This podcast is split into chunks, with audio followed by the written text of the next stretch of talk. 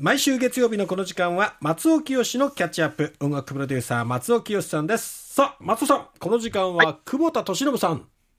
はい、えー本日61歳おめでとうございます。というふうにまず申し上げますが、うん。あのー去年60歳還暦っていう時も、ええ、久保田さんって還暦なの？っていう、んんうーお声いろんなところで聞きましたけど、ええ。もうなんか、今年、まあ当然ながら今年プラス1歳で61歳なんですが、なんかその音楽の説得力はもちろんどんどん増していくんですが、えイメージとしてはもうなんかあるところから、もうタイムレスな存在になってらっしゃるんだえなというのん。を痛感しますね。そうですね。ええ。あのーね、ライブご覧になった方とかはお分かりかと思いますけども、うん。とにかく彼はよく歌うだけじゃなくてよく動くんですそうですねうんで、ここがね、まさに新しかったところで、うんええ。あの、一応分類としては彼はシンガーソングライターってことになるかと思うんですが、ええ。えなるかと思うじゃなくて、まあ、孫うことなきシンガーソングライターなんですよ。作ええ。品、作曲されるわけなんですが、はあんなに踊りながら自分で、えー作ったものを歌う人っていうのはえ、うん。えーやっぱりそれ以前は、まあ、まあ、いなかったわけじゃないにしても、やっぱりセンセーショナルな登場だったんですよね。そうですね。はい。あのーまあ、もう一人、えー岡村康之さんという方いあらっしゃいますけれども、あえ。このお二人の登場っていうのはやっぱりセンセーショナルでしたし、えうん。まあ、特に久保田さんは、はいあの、デビュー前から、まあ、1962年生まれなんですけど、はい。あのー86年に、うん。えーもう大学も卒業した後のデビューなんですが、うん。あのーそのデビュー前に、まず作家として、えー例えばですけど、田原俊彦さんの It's Bad とか、えあのーまあ、他にも鈴木正幸さんの、あの、アルバムに曲提供だうんだとか、あのーすごいソングライターがいるっていう評判と、えうん。あと、あのーまあ、彼がいろんな人の歌真似をやった自主制作テープですごいぞテープっていうのを作って、これは業界に、えーばらまかれて、へええースティービー・ワンダーのスタイルで、ウィア・ザ・ワールド歌ってみたりだとかね、まあなんか、まあ、楽しみな内容だったんですが、うん。あの、まあ早い話がですね、曲が書けるってことと、あの、もうびっくりするぐらい歌が上手いっていうのと、うん加えて、軽快なダンサーでもあったっていうう、んこんなに一人で全部できちゃう人がいるんだと。うんその、まあ、もっと言うと、あ、この日本にもそういう人が出てきたんだっていううんセンセーショナルな登場だったんですね。それは86年ですね。はい。で、これやっぱり、あのーそれまでの、うん作る人っていうのは、うん。まあなんとなくその、えー先生って呼ばれるようなイメージで、えましてや本人が、あの、踊り倒すみたいなイメージってすごく多かったわけですえよね。うん。で、で、歌う人っていうの、歌って踊る人っていうのはあんまり自分で作ってるイメージがなかったとも言えるわけで、ううんんあの、こういう、まあ、マル、まあ、マルチな才能っていうふうに、まあ、今でも彼言われますけれども、はい。あの、まあ、さっきの話で言うと、ダンサブルな、あの、歌のイメージばっかしになっちゃうかもしれないけど、今ばっか流れてるインディゴワルツとか、ミッシングとか、こういう R&B の世界でいうと、このスロージャムって言われてうる、ん。もう、本当トロットロの、感情を呼び起こすようなうん甘い曲とかもうんうまく歌うし、作る人なんですよね。はい。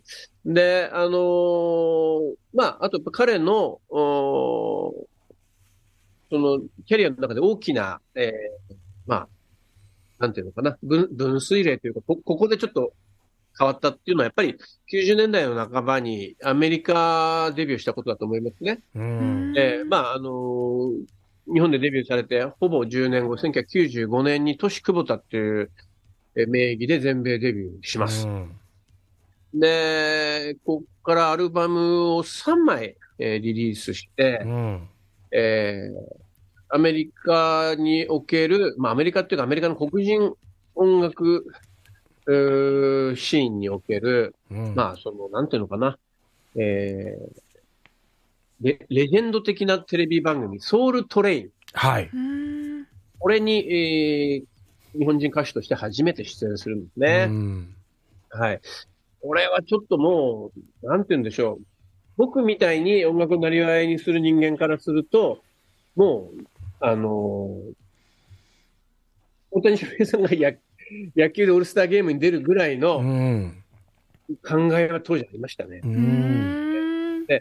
僕自身も R&B ジャーナリストとしてずっと90年代、あの、アメリカのソウルトレインの収録とかよく行ってましたけど、まさかね、そこで、あの、自分が普段東京で、あのね、バカ話をしている久保田さんがそこで歌うっていうのがね、うん。うーん、やっぱすごいなと思って、うん。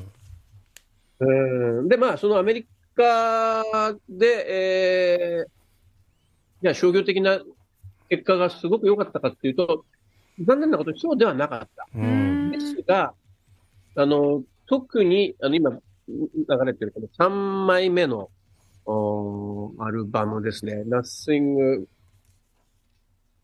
え、あ、ごめんなさい。Breaking Through って曲だ。うん。Time to Share っていう3枚目のアルバムに入ってるんですけど、このアルバムは、あのー本当リリースした2004年よりも、えー20年近く経った今の方が評価高いですね。あのいわゆるネオソウルっていうその後の、あの、世界的な R&B の潮流をいち早く、えーまあ、取り込んで成功させていたという意味でその辺もこう、タイムレスに感じさせる理由なのかもしれないですね。そうですね。うん。そうですね。えーあの、これ、久保田さんのね、僕いつも感心しちゃうんだけど、うん。あの、その時新譜としてポンと出したものが、うわ、かっこいいと思うんだけどう、ん。5年、10年寝かせて聞いてもかっこいいんですよかっこいいで。すよねうん。でね、最先端の音楽をやってたかと思ったら、実は全然古くならないっていうよううな、ん。彼ね、やっぱりね、あの、シンガーとして、ソングライターとしても素晴らしいけど、プロデューサーとしての才覚が、う。うんん。あの、皆さんのイメージからするとちょっと違うかもしれないけど、音全体に対しての目配りがむっちゃくちゃ厳しいんですよ。うん。僕が仕事をしてきたアーティストの中でも、まあ、えー一番と言ってもいいぐらいこだわりの音作りの人ですし。はあ。ああ見えて自分であの、あの、なんていうんですか、あデモテープとかの打ち込みとかやりますからうね。ん。なかなかその鶴の恩返しみたいな感じでその姿を見ることは皆さんないかもしれないけど、うんうんえーで、やっぱり人前の時は華麗にステップを決めるっていうよううん。な、もう本当誰もが羨むような、あースキルと才能を合わせ持った、太田敏信さんが、えー本日61歳ということを祝いたいと思います。ちょっと最後にあの、まあ、僕はいもいくつか、あの、彼とコラボレーション今までご一緒してますんで、ええー僕自身気に入ってるリミックス聞いていただきたいと思います。えー、ラブレイン、恋の雨、松尾清リミックスの、このコーナーおしまいということですね。はい。え。気持ちいい。あのね 朝日です欲しいね。ね本当にね。あの、人を、人を踊らせるためには、聞く人を踊らせるためには別に本人が踊る必要はないんですが、うん。でも、あの、踊りながら歌う人の歌を、うここに身を預けるっていうのはこんな気持ちいいんだってことをね、うん。彼のライブに感じますしそう、ですね。あの、やっぱりクールなプロデューサーとしての視点と、この肉体性の両立っていうの、本当に、本当こんな才能合わせ持つ人いるんだなって、今でも驚きが、おレジェンドで、そんな久保田とさん、61歳、はい。ありがとうございますというふうに最後にもう一度思ってあげます。はい。さあ、ということで、松尾清のキャッチアップ。今日は久保田敏信さんのこれまでの功績について振り返ってもらいました。音楽プロデューサー松尾清さんでした。